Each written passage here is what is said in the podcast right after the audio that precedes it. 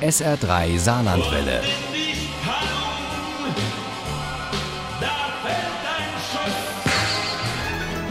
Der Krimi-Tipp. Mit unserem SA3 Krimi-Tipp bleiben wir heute mal wieder im Saarland, genauer gesagt im mörderischen Saarland. Denn so heißt die neue Krimi-Anthologie aus dem Homburger Ulrich Burger Verlag. Herausgegeben hat diese neue Sammlung von Kurzkrimis Isabel Valentin und Uli Wagner stellt sie uns vor. Krimi-Anthologien aus dem und über das Saarland gibt es einige. Und jede Sammlung hatte ein eigenes Thema. Auch diesmal gab es eine Vorgabe, aber eine ganz andere für den Krimi. Er spielt im Saarland. Erzählt Angelika Lauriel, die schon bei verschiedenen Anthologien mitgemacht hat. Die Herausgeberin ist die noch recht junge und neue Krimi-Autorin Isabel Valentin.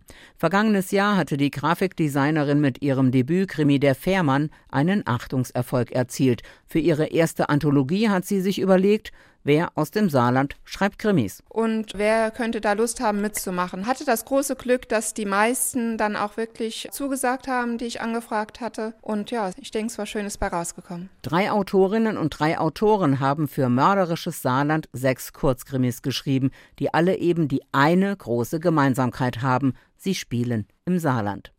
Mit im Bunde ist zum Beispiel Chris Kalden aus Rehningen. In dessen Geschichte Todesnah geht es um einen Lehrer, dem man besser nicht die Hand gibt, weil man das nicht lange überlebt.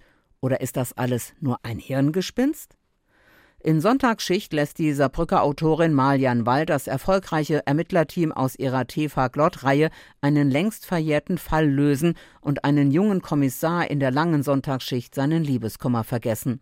Und in Der süße Duft von Mord von Isabel Valentin geht es um eine ältere Dame, die feststellt, dass ihr lästiger Ehemann halt einen hervorragenden Dünger für ihre Engelstrompeten abgibt. Dabei haben die beiden gerade im Lotto gewonnen und könnten sich alles leisten und ihre Träume verwirklichen. Aber um den Umgang mit dem Geld entbrennt dann ein großer Streit. Und jeder hat seine eigenen Vorstellungen und die driften doch sehr weit auseinander, bis es dann zum Eklat kommt.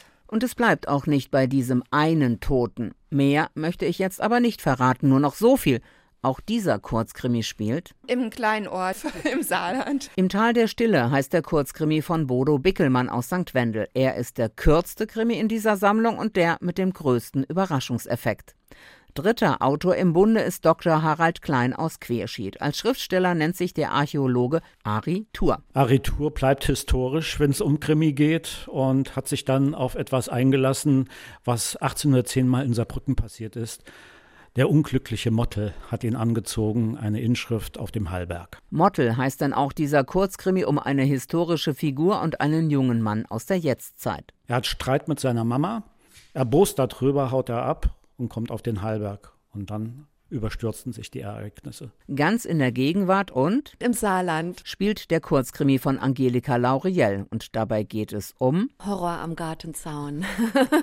oder darum, wie aus Freundschaft Feindschaft werden kann.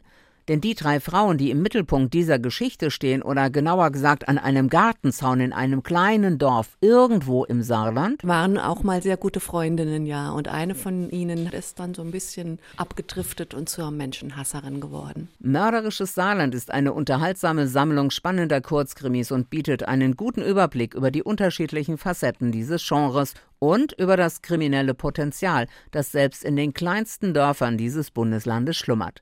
Äußerst kurzweilig und sehr zu empfehlen, nicht nur für Krimi-Fans aus dem Saarland.